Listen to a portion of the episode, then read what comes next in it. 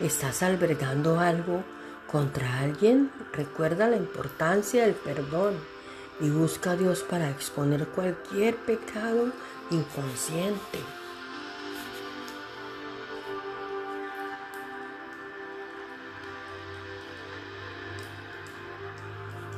Si tus planes originales no funcionan, está bien, puedes comenzar de nuevo con Dios y su camino es mucho mejor.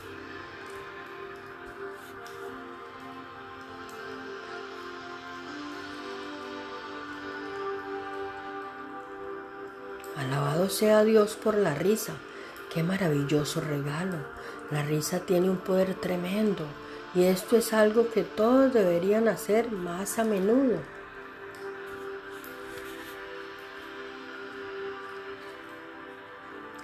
Con la ayuda de Dios, tu pasado no tiene por qué definir tu futuro.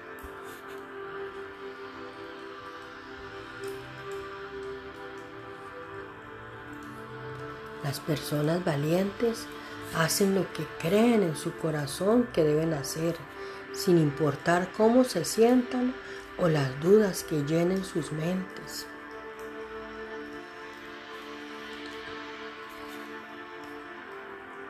La valentía no es la ausencia de miedo, es aprender a avanzar en presencia del miedo.